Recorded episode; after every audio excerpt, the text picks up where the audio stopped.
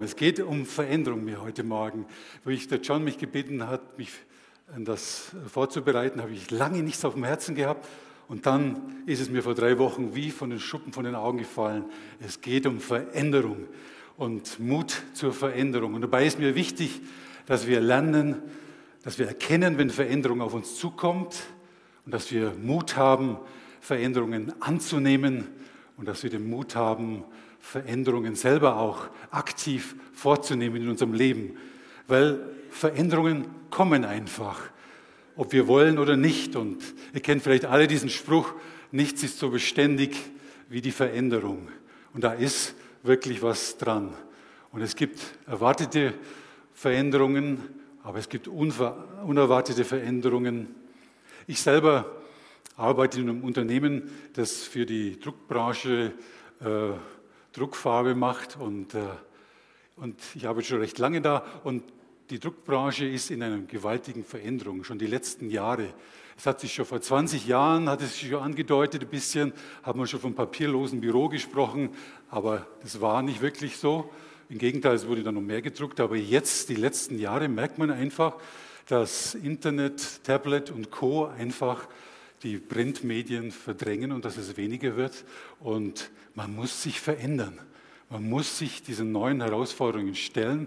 Man muss Entscheidungen treffen, die vielleicht unbequem sind, die einem nicht, die einem auch selber vielleicht betreffen.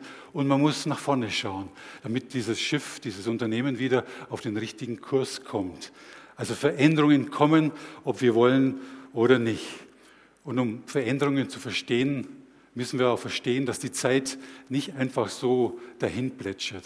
Die Zeit ist nicht so ein eindimensionaler Trott von der Wiege bis zur Bahre, sondern es gibt Lebensphasen, es gibt Abschnitte und äh, wo ich das zum ersten Mal gehört war, hatte, das war vor 23 Jahren auf einem Eheseminar, wo ich mit damals mit meiner, mit der Anke, mit meiner jetzigen Frau und mit einem, noch einem befreundeten Paar besucht habe und er hat gesprochen, dieser Sprecher von Lebensphasen, von Jahreszeiten der Ehe. Und ich muss zugegeben, wir waren damals über beide Ohren verliebt und das andere Pärchen auch und wir waren nicht wirklich konzentriert auf dieses Thema. Ich hoffe, ihr seid heute Morgen etwas konzentrierter auf dieses Thema und äh, und es braucht eben seine Zeit, und da komme ich auch zu sprechen, und äh, zu kapieren, dass es Lebensphasen gibt und dass ein Kommen und eine Veränderung ist. Und da ist die Ehe auch ein gutes Beispiel dafür. Es gibt eben, er hat dann erzählt von Phasen, die Romantikphase am Anfang und dann kommt die Aufwachphase und so weiter. Und dann kommt die Rebellionsphase und so weiter. Und dann hoffentlich kommt die Phase, wo man wieder zueinander findet. Ja? Also ist auch ganz, ganz wichtig. Und äh, ja, und es gibt erwartete und unerwartete Veränderungen. In der Ehe können das die Kinder sein, die können beides sein. Und naja, und dann hat man Kinder, Kleinkinder, ist in dieser Windelwickelphase, man kann sich nicht mehr retten vor, vor Windeln und man schleppt tausend Sachen mit sich rum, um für alle Fälle gewappnet zu sein und kriegt nicht die, äh, kriegt zu wenig Schlaf. Und dann sind es Teenager, sind die Teenagerphase, wo dann plötzlich die Eltern ganz komisch werden, ja, aus Sicht der Teenager. Und dann wartet man ein paar Jahre und plötzlich sind die Kinder aus dem Haus. Dann ist man wieder alleine und man muss wieder zu sich finden. Man merkt, der Partner hat sich verändert, man selber hat sich verändert. Und ja, und wenn man sich diesen Veränderungen wehrt, hat es eben Potenzial, auch Beziehungen zu zerstören. Habe ich alles damals gelernt. Und ich, aber die Ehe ist nur ein Beispiel, und, äh, wo ich bringen möchte. Es gibt viele andere Phasen. Und äh, ja, wir selber ändern uns im Laufe der Zeit. Und wenn wir diesen Verstehen widerstehen, dann, dann gibt es Probleme. Und es gibt eben unerwartete Veränderungen, die besonders Potenzial haben für Spannungen. Das kann, das können Krankheit sein, das kann Umzug sein, können verschiedene Sachen sein. Aber das Wichtigste, was mir äh, darauf ankommt, war äh, zu erkennen, Wie reagiere ich, wenn Veränderungen kommen? Erkenne ich, dass jetzt Veränderungen angesagt sind? Und wie begreife ich Veränderungen? Sind sie für mich eine Chance auf Erneuerung, auf etwas Neues? Oder sind Veränderungen für mich etwas Bedrohliches, etwas, vor dem ich mich zurückziehen möchte und das ich ignorieren möchte? Und einer, der das schon vor Jahrtausenden entdeckt hat, dass es Phasen gibt im Leben und dass nicht alles so dahin geht, ist der Prediger Salomon. Er wird auch Kohelet genannt. Und äh, äh, er versuchte in seinem Buch festzuhalten, worauf es wirklich im Leben ankommt, was der Sinn des Lebens ausmacht. Und äh, ich gebe zu, das Buch ist wirklich ist schwer zu begreifen, schwer zu verstehen manches. Und äh, aber ich ermutige euch, Wort Gottes ist manchmal schwer zu verstehen. Tu das, was du verstehst. Und es kommt die Zeit, wo du das andere vielleicht auch verstehen wirst. Und so ist es mir auch mit diesem Buch gegangen. Und ich habe es in letzter Zeit wirklich schätzen gelernt. Und der Prediger schreibt selber von sich, Salomon, in 1. Prediger 12, 1 Vers 12, ich, der Prediger, war König über Israel zu Jerusalem. Und ich richtete mein Herz darauf, Weisheit zu suchen und zu erforschen bei allem, was man unter dem Himmel tut. Und ich sprach in meinem Herzen, siehe, ich bin herrlich geworden und habe mehr Weisheit als alle erlangt, die vor mir gewesen sind zu Jerusalem. Und mein Herz hat viel gelernt und erfahren. Also man sollte ihm zuhören. Er hat viel gelernt. Und was stellt er fest im Prediger 3, Vers 1? Jedes Ereignis, alles hat seine Zeit, seine Zeitpunkte, seine Abschnitte. Jedes Ereignis, alles auf der Welt hat seine Zeit. Und dann führt er über 20 verschiedene äh, Phasen durch. Es gibt Zeit fürs Geborenwerden, es gibt Zeit fürs Sterben, eine Zeit fürs Pflanzen und eine Zeit fürs Ausreißen des Gepflanzten, Zeit fürs Töten und fürs Heilen, für Weinen und für Lachen, für Klagen und fürs Tanzen, fürs Steine werfen und Steine sammeln. Es gibt Zeit für Umarmen, und für das Loslassen, Zeit fürs Suchen und für Verlieren, für Aufbewahren und fürs Wegwerfen, Zerreißen und Zusammennähen. Es geht weiter, Reden und Schweigen, Lieben und Hassen. Und für Krieg und Zeit beim Studium von diesen Phasen bin ich auf ein, auf ein altes Lied gestoßen, schon 1965, mein Geburtsjahr, wo ich das Licht der Welt, habe diese junge Rockband damals in den USA, die Birds, Turn, Turn, Turn gesungen. Und ich habe das Lied gehört und bin erstaunt, das ist alles, der ganze Text ist aus dem Prediger 3. Turn, turn, turn to everything. There is a season and a time to every purpose under heaven. Also ein, ein cooles Lied für die Oldies. John wird es lieben. er kennt es vielleicht besser wie ich. Aber jetzt höre ich lieber auf. Es gibt, ich möchte ein paar Beispiele nennen. Es gibt Zeit fürs Weinen und Zeit fürs Lachen. Zeit fürs Klagen und Zeit fürs Tanzen. Zeit fürs Weinen und für Klagen. Ich kann mich gut erinnern an an das Jahr 1994. Das ist schon länger her. Ich war ein jung, noch junger Erwachsener, aber in diesem Jahr ist mein Vater gestorben. Und obwohl ich eigentlich schon 29 war, es hat mich irgendwie aus der Bahn geworfen. Es hat mir irgendwie, wie wenn das abgeschnitten wäre, wie wenn mir der Boden unter den Füßen weggezogen wäre, war diese Zeit eine Zeit des Weinens und des Klagens. Und zu all dem hinzu ist noch mein geistlicher Vater kurz darauf auch verstorben, der mich zum Glauben gebracht hat, der schon Dinge in mich gesehen hat, die ich vielleicht noch nicht gesehen habe. Und das war eine Zeit des Trauerns und des Weines und das ist auch wichtig. Und in dieser schweren Phase hat Gott neu zu mir gesprochen und hat neue, neue Impulse gesetzt in meinem Leben und äh, hat mich reifer gemacht, hat mich gesagt, er, ich bin dein Vater. Und das war so was von tröstlich und das sind Erfahrungen gerade in diesen schweren Phasen, wo wir lernen, auf Gott zuzugehen, neu seine Hand zu fassen. Aber das Interessante an diesem Jahr war auch, es war ein Jahr des Tanzens für mich, ein Jahr des Lachens für mich. Ich habe mit meiner Frau einen Walzer getanzt. Wir haben an diesem Jahr auch geheiratet. Und das war, werde ich eben nie vergessen, wo wir da getanzt haben und gelacht haben. Besonders, wo meine Frau dann mit Taucherflossen und ihrem langen Kleid auf der Hochzeitsfeier, wo wir dann tanzen sollten. Das war zum Lachen.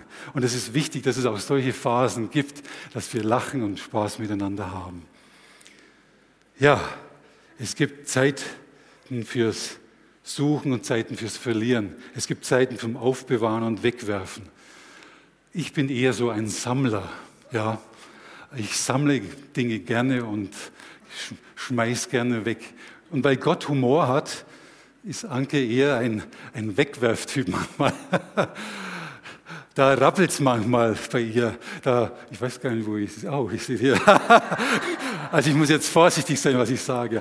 Auf jeden Fall, sie packt es manchmal und steht auf am Morgen. Ach, es ist alles so voll und es, ist, es muss raus hier. Und sie würde am liebsten einen Container aufstellen und alles raus, kommt dann raus. Und dann weiß ich, dass ich meine Sachen nehmen muss und dass ich schauen muss, dass ich nicht selber mit entsorgt werde. und, aber ich habe sie kennengelernt und ich weiß, wenn solche Phasen kommen, was zu tun ist. also es gibt Phasen. Und ja, es gibt Zeit fürs Reden, es gibt Zeit fürs Schweigen. In meiner letzten Predigt habe ich sehr über die gesprochen über das Schweigen, über die Stille, über das, dass Zeit dran ist zu hören. Und es ist wichtig, dass wir in uns gehen, gerade in dieser medialen Welt, dass wir Zeit nehmen, dass wir wirklich diesen Online-Stöpsel ziehen von diesem Facebook und allem und dass wir uns Zeit nehmen, in die Stille zu gehen und zu hören, was dran ist in unserem Leben. Ja? Aber genauso ist es wieder dran, Zeit zum Reden, Zeit zum Sprechen, Zeit, zu, Dinge zu konfrontieren. Du kannst nicht einfach zuschauen, wenn du siehst, dass ein Freund von dir sein Leben an die Wand fährt. Dann ist es Zeit, den Mund aufzumachen. Auch wenn es schwierig ist, auch in der Ehe ist es wichtig, Dinge anzusprechen und nicht unter den Tisch zu kehren. Dass wir Dinge ansprechen, dass wir den Mut finden, Dinge anzusprechen. Warum ist es so wichtig, Ah, ich könnte noch weiter erzählen über unseren Garten, Zeit zum Pflanzen und Zeit zum Ausreisen, wo wir in unser neues Haus reingezogen und in ein Haus rein sind, wo wir damals bezogen haben. Da war der Garten, die, die Besitzerin hat den Garten, sie war krank und konnte den nicht mehr so pflegen und es war ziemlich viel, es wuchs überall alles irgendwie und wir, es war Zeit zum Ausreisen. und Leider waren wir nicht so geschult im Grün mit, mit Gartensachen. Wir haben ein bisschen zu viel manchmal ausgerissen. Ich weiß, ich habe meinen Apfelbaum mal so geschnitten, dass er zwei Jahre lang keinen Apfel mehr getragen hat. Aber also es ist wichtig zu wissen, welche Phase dran ist, auch beim Pflanzen, ja, dass du dann pflanzt, wenn Pflanzzeit ist und ausreißt, wenn ausreißt. Und letztens habe ich bedeckt, dass da so ein, ein kleines Bäumchen, das Tannenbäumchen, das wir, wo wir eingezogen sind, es war wirklich so klein. Und jetzt nach weiß nicht wie viel, zehn Jahren oder wie, ist es ein Baum, ein Riesenbaum geworden. Und da ist es jetzt mal Zeit für die Kettensäge wahrscheinlich irgendwann mal. Also, es kommen Zeiten und es gehen Zeiten. Und warum ist es mir so wichtig, dass wir von diesen Phasen sprechen? Weil wenn wir erkennen, dass das Leben in Phasen vergeht, dann ist die Gefahr geringer, dass wir in einer Phase stecken bleiben, die eigentlich schon längst vorbei ist. Ja? Dass wir ist die Gefahr geringer, dass wir Zeit und Kraft verschwenden für Dinge, die eigentlich schon längst verändert gehören. Und dass wir erkennen, dass die Gefahr geringer ist, dass sich die Angst vor der Veränderung aufbaut, unnötig, und dass wir bereit sind, notwendige Schritte zu tun. Und dass wir sie nicht auf die lange Bank schieben. Wenn mir bewusst ist, dass das Leben in diesen Abschnitten verläuft, hilft es uns zu akzeptieren und zu erkennen, dass manche Phasen einfach ihr Ende haben und dass etwas Neues kommt. Ich habe das letztes Jahr auch in meiner Firma erlebt. Ähm, ich, ich, bin im Labor und da war ein Messgerät, das ich damals auch eingeführt habe. Ich habe Methoden entwickelt. Ich bin vertraut mit diesem Messgerät und wir hatten das jahrelang im Betrieb und es hat auch ab und zu immer mal gestreikt, aber ich konnte es immer wieder reparieren. Und, äh, aber letztes Jahr war es für so, wir haben warum versucht, es ging nicht. Dann ging es wieder ein bisschen, dann ging es wieder nicht, dann haben wir einen Techniker geholt, es ging wieder nicht und es ist ein teures Gerät, also man kauft es nicht alle paar Jahre. Und äh, naja, und da muss der Techniker und ich, wir uns beide eingestehen, es ist Zeit mit Ende. es muss was Neues her. Und es war auch ein bisschen so, ich habe mich vor dem Neuen, ja, du weißt, du bist mit dem Gerät vertraut, du kennst es in- und auswendig, du bist der Fachmann, der Experte und jetzt kommt was Neues, ja. Neue Software, neue Hardware, du musst es neu bedienen und äh, kennst dich nicht aus so. Und das, aber es war einfach Zeit dran, jetzt zu erkennen, Schluss. Und jetzt haben wir das Neue und es ist herausfordernd aber ich möchte es jetzt schon nicht missen. Das hat viel mehr neue Möglichkeiten und so weiter. Und es ist schön. Das Neue birgt Chancen für uns und wir müssen das erkennen. Ja, und das Gute auch ist, wenn wir wissen, dass Chancen, äh, äh, dass, es, dass es Phasen gibt, dann wissen wir, dass sie auch zeitlich begrenzt sind. Dass wir nicht in diesen Phasen drin bleiben. Wir gehen durch wir verweilen nicht. Wenn es schwere Phasen sind, wir verweilen nicht. Und ja, aber jede Phase hat das Potenzial, das Beste äh, aus uns herauszuholen. Und wenn wir am Ende sind, sind das Gottes Gelegenheiten. Gerade in diesen schwierigen Phasen, in diesen unangenehmen Phasen, in diesen einsamen Phasen, da sind Zeiten da, wo wir wachsen können und wo wir sogar wachsen müssen durch Veränderung. Das liegt in der Natur der Sache. Wenn ich von meinem Büro zum Fenster rausschaue, also der Druckfarbenindustrie geht es nicht so, oder der Druckfarben, der Druckindustrie geht es nicht so schlecht, weil die, weil die Mitarbeiter aus dem, ständig aus dem Fenster rausschauen. Aber wenn ich von meinem Büro rausschaue, da ist ein alter Baum und in diesem Baum ist ein Vogelnest. Und das ist schon ein altes Nest und da habe ich schon verschiedene Vögel gesehen, die da drin brüten. Und letztes Jahr waren Krähen in diesem Nest. Und es war einfach schön zuzuschauen, wie die da das Nest repariert haben, ausgebessert und weiter. Und kaum äh, schaut man sich um, sind drei süße kleine Wollbällchen da in diesem Nest drin und die schreien jedes Mal, wenn dann die, die Muttervögel da angeflogen kommen und, und dann das Essen bringen und dann recken sie ihre Hälschen und plustern sich auf und ich, ich, ich, ich zuerst sozusagen. Ja? Und es war schön zuzuschauen. Also ich schaue nicht ständig zum Fenster raus, keine Sorge. Aber, aber dann kam etwas Neues. Nach einiger Zeit schaue ich raus, ich sehe dann die, die Vögel wieder, dass sie so rumeinander zettern und dass die Eltern da nicht weit vom, vom, vom Nest auf dem Ast hocken und äh, sie nicht füttern. Ich dachte, ist jetzt, ist jetzt, äh, gibt es nichts mehr zum Essen auf dem Firmengelände bei uns. und nee, es war eine neue Zeit angebrochen. Es war die Zeit, Flücke zu werden. Und wie sah das aus? Das war ganz interessant. Also die haben da in dem Nest gezettert und Dinge. Warum kommen jetzt da die Eltern nicht dahergeflogen? Bis es einem zu bunt wurde und dann aus diesem Nest dann da so rausgestiegen ist, war lustig. Also wenn du so einen jungen Vogel siehst, dann, und dann, dann flustert er sich so und hockt auf dem, auf dem Ast und geht dann so Richtung Eltern da, geht so vor und will da was holen, sich zu essen. Und was machen die Eltern? Die hauen ab aufs nächste, auf das gegenüberliegende Hausdach. Ja, und schauen zu, was jetzt der Jungvogel da so macht. Und dann sitzt dieser Jungvogel so auf seinem Ast und so quasi auf diesen Ast und, und, und, und blustert sich auf und, äh, und plötzlich, also es ging lange so, und plötzlich hat dieser kleine Vogel den Mut zusammengerissen und hat den Absprung gewagt und ist geflogen ich gebe zu, der erste Flug war eher so ein Sinkflug. Ja, es war so ein, wie so ein, wenn man so ein Knäuel Wolle so runterwirft, glaube ich mehr so. Aber er hat so eine Landung gemacht auf den, auf den Grünstreifen unten und äh, er hat den Absprung geschafft. Und das war, dann, das war eine spannende Phase dann. Also, und gerade dann ein Meter von diesem Grünstreifen ist unsere Straße und da donnern die LKWs lang. Und die Eltern auf dem Hausdach, die zählen und schauen und machen, wie der Jungvogel sich da hoffentlich in die richtige Richtung bewegt. Spannend, was man so alles erleben kann. Aber es war Zeit der Veränderung. Zeit, das Nest zu verlassen. Es ist so bequem im Nest, da ist Nestwärme und da kriegt man zu essen und zu trinken, da kümmern sich die Eltern. Und, aber es ist Zeit, sie sind groß geworden, es ist Zeit zur Veränderung, Zeit, Flügge zu werden. Und da komme ich zum nächsten. Es ist Zeit eben, dass wir diese Veränderungen annehmen, dass wir Neues wagen. Der Mensch ist ein Gewohnheitstier. einer mehr oder einer weniger. Und Gewohnheiten sind ja an sich nichts Schlechtes, solange sie gut sind und uns weiterbringen.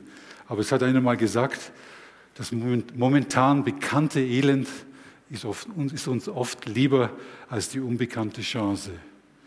Und gerade die Leute, die, die Bewahrer unter uns sind, und ich gehöre selber dazu, die so gerne den Status quo behalten wollen, denen muss man sagen, gerade wenn du das, was du da bewahren möchtest, äh, dir wichtig ist, dann ist es wichtig, dich zu verändern. Ein gutes Beispiel, oder es gibt Bereiche sogar, wo du dich verändern musst. Ja, du hast gar keine andere Chance, keine andere Wahl, sonst macht es dich kaputt. Du bist vielleicht in einer Phase, wo du schwierig war und wo du dich Trost durch irgendwelche anderen Süchte holst, durch Alkohol oder sonst was. Du musst da raus. Das macht dich kaputt. Oder wenn du in einem Missbrauch bist, dann gibt es auch kein Bleiben. Du musst da raus. Es hat keine Zukunft. Auch wenn der andere das noch so möchte, du musst da raus. Also, Veränderungen sind schwierig, aber sie bringen neue Chancen. Und ein gutes Beispiel ist immer das Volk Israel, das da in der Sklaverei in Ägypten war. Und das äh, der Herr hat durch Mose diesem Volk verheißen und sagt im 5. Mose 8, Vers 7, der Herr, dein Gott, führt dich in ein gutes Land, in ein Land, darin Bäche und Brunnen und Seen sind. Es ist ein schönes Land. Du musst dir das auch vormalen. Wenn du Veränderung willst, mal dir das vor Auge, wie es sein könnte, wie grün und wie schön es sein könnte. Und das war diese Verheißung. Und sie waren in Sklaverei. Wir müssen auf diese Chance schauen. Was ist dein gelobtes Land für dich? Was ist der nächste Schritt, wo du schon längst vielleicht überfällig ist, den du tun musst? Vielleicht ist es ein neuer Job, vielleicht ist es eine Umschulung, ein Auslandsaufenthalt oder ein klärendes Gespräch in der Familie, aufeinander zugehen und so weiter. Und so schön es mit diesen Chancen ist, dieses neue Land hat, es gibt eines Problem damit. Ich nenne es das Riesenproblem. Und das hatte das Volk Israel auch. Nachdem das Volk Israel aus Ägypten ausgezogen war, schickte Mose zwölf Kundschafter in dieses neue Land. Sollten mal auskundschaften, was es da so Tolles gibt. Und als die Männer wieder zu Mose zurückkehrten, erzählten einige, toll, das ist super, aber dann kam es ängstlich unter ihnen, sie hätten Riesen in diesem Land gesehen. Und ihr Bericht erschreckte das Volk Israel derart, dass sie nicht mehr reingehen wollten. Und es hörte sich dann so an in 4. Mose 13, Vers 32. Das Land, das wir durchzogen haben, um es zu erkunden, ist ein Land, das seine Bewohner frisst. Und alles Volk, das wir darin gesehen haben, sind Leute von hohem Wuchs. Auch haben wir dort Riesen gesehen, die Söhne Enaks. Und wir waren in unseren Augen wie Heuschrecken und so waren wir auch in ihren Augen. Ist dein verheißenes Land momentan auch von Riesen besetzt? Tragen diese Riesen Namen wie Unsicherheit, Bedeutungslosigkeit, Arbeitslosigkeit, Schwäche, Einsamkeit oder Angst vom, Alter, vom Älterwerden? Und das Schlimme daran an diesem ist, Je länger man zögert und scheinbar auf sicherem Terrain verbleibt, umso größer werden diese Riesen. Die machen sich da richtig bequem. Und ich nenne das diesen negativen Zoom-Faktor. Wenn wir auf diese Riesen starren, auf diese Probleme, dann geht es so, wie die den Kundschaftern es ging. Und wir waren in unseren Augen wie Heuschrecken, wie kleine Heuschrecken. Und dann heißt es, und so waren wir auch in ihren Augen. Da waren so kleine Israeliten. Das Problem ist, dass diese Riesen größer werden. Wir müssen sie angehen. Und äh,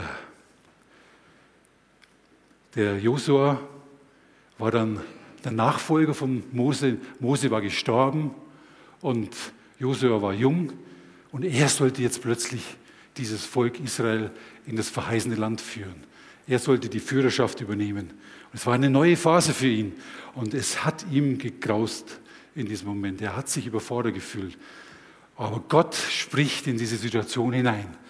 Und Gott spricht auch in deine Situation hinein. Und er möchte dir sagen, und er möchte dir Mut zu sprechen. Und er sagt, lass dir nicht grauen. Entsetze dich nicht. Sei mutig, sei stark.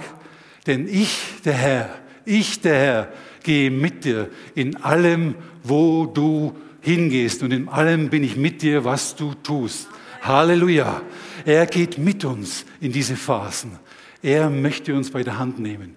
Und er spricht uns diesen Mut zu, das Neue zu wagen, diese Riesen aus dem Land zu schmeißen. Und da war eben unter diesen Kundschaftern noch einer dabei. Es war der Kaleb. Kaleb hieß der. Und da schreibt die Schrift das Wort, und in ihm war ein anderer Geist. In ihm war der Geist Gottes.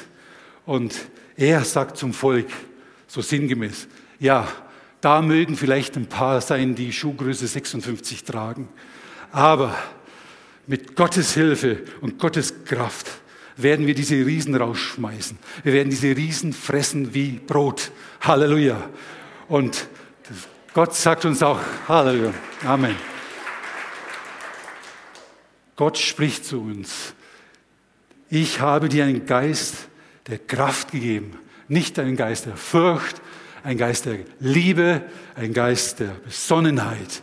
Und den hat er uns gegeben. Und dieser Geist Gottes, der ist die Kraft in uns. Er gibt uns diesen Rückenwind. Und lass dich anfangen, fachen von diesem Geist Gottes. Es ist der Geist der Liebe. Und die Geist der Liebe der treibt diese Angst aus. Da, wo Liebe ist, hat Angst und Furcht keinen Raum.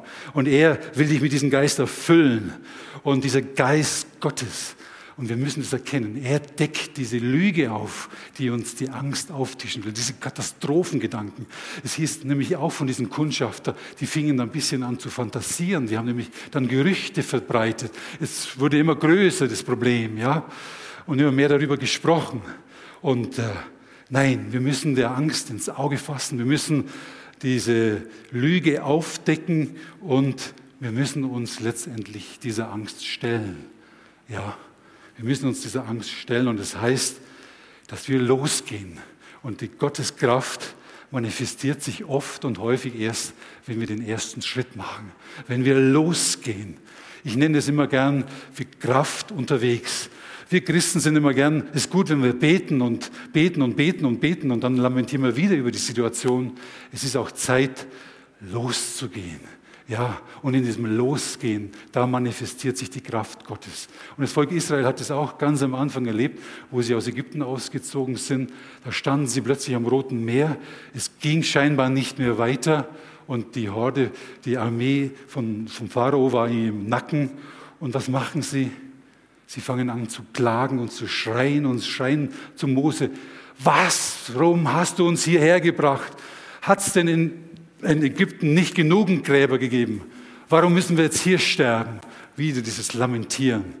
Und Mose ist auch langsam etwas wütend geworden oder etwas erregt, heißt, und er sagt, habt keine Angst. Gott hat doch zu uns gesprochen.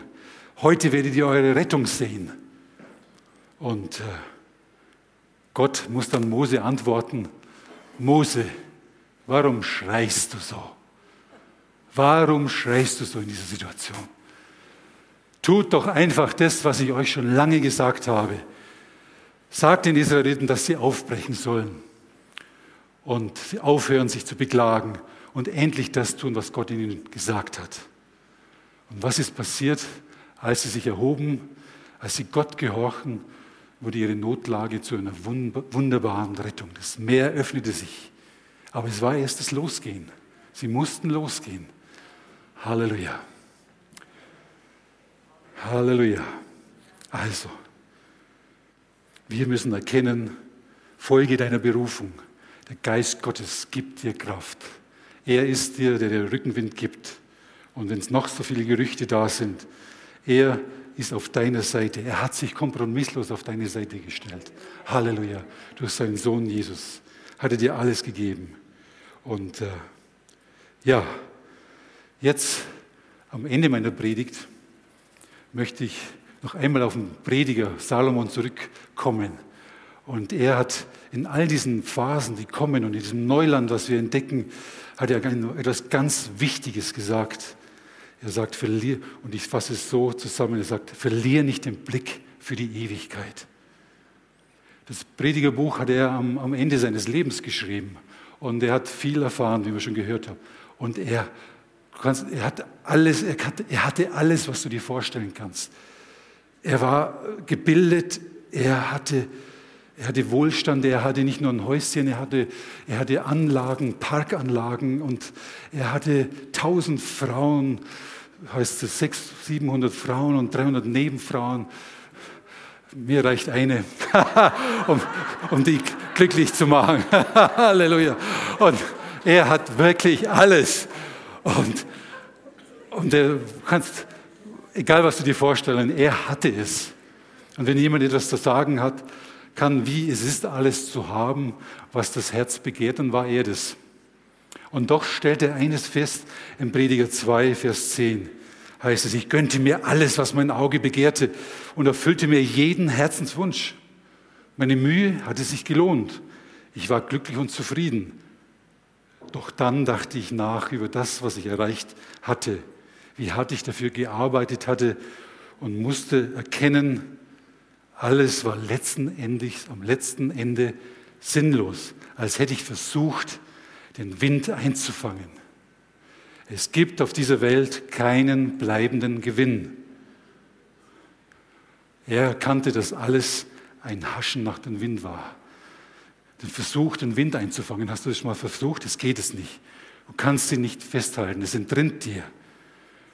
Und was bleibt? Am Ende müssen wir doch alles abgeben und wissen nicht, was daraus wird. Und Salomon kommt zu der Erkenntnis, dass alles schaffen und das alles machen auf dieser Welt ohne den Blick auf die Ewigkeit zu richten, ein Haschen nach dem Wind ist. Er drückt es so aus im Prediger 3, Vers 11. Alles hat er, alles hast du, Gott, schön gemacht zu seiner Zeit. Auch wieder diese Zeitphasen. Auch hat er die Ewigkeit in unser Herz, in ihr Herz gelegt. Nur dass der Mensch das Werk nicht ergründet, das Gott getan hat vom Anfang an bis zum Ende. Er hat es in unser Herz gelegt, nach dem zu fragen, was ewig ist. Aber dem, wir sind nicht geschaffen nur für diese Zeit. Wenn wir nur unsere Mühe auf das Jetzt und Hier legen, dann sind wir am Ende betrogen. Er hat diese Ewigkeit in unser Herz gelegt und wir sind nicht geschaffen, damit alles nach dem Tod sein Ende hat. Wir sind geschaffen, mit ihm zu leben, jetzt und in Ewigkeit. Wir tragen so eine Art Abdruck Gottes in uns. Ich nenne es dieses gottgeformte Lücke. Es ist eine Lücke in unserem Leben und Salomon hat versucht, diese Lücke mit allem Irdischen zu füllen, was es gibt. Und er hatte da auch wirklich Erfolg. Aber er musste sagen am Ende, es passt einfach nicht. Es passt nicht in diese Lücke. Es ist alles ein Haschen nach dem Wind. Er hat diese Ewigkeit in unser Herzen gelegt. Und diese ewige, dieses Ewige kann nur mit ihm gefüllt werden, mit ihm, dem Ewigen. Halleluja.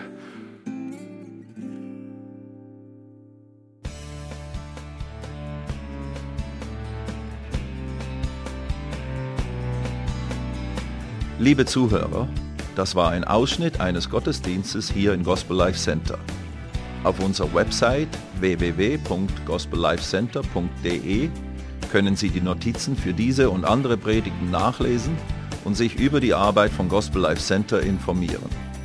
Wir wünschen Ihnen Gottes Segen.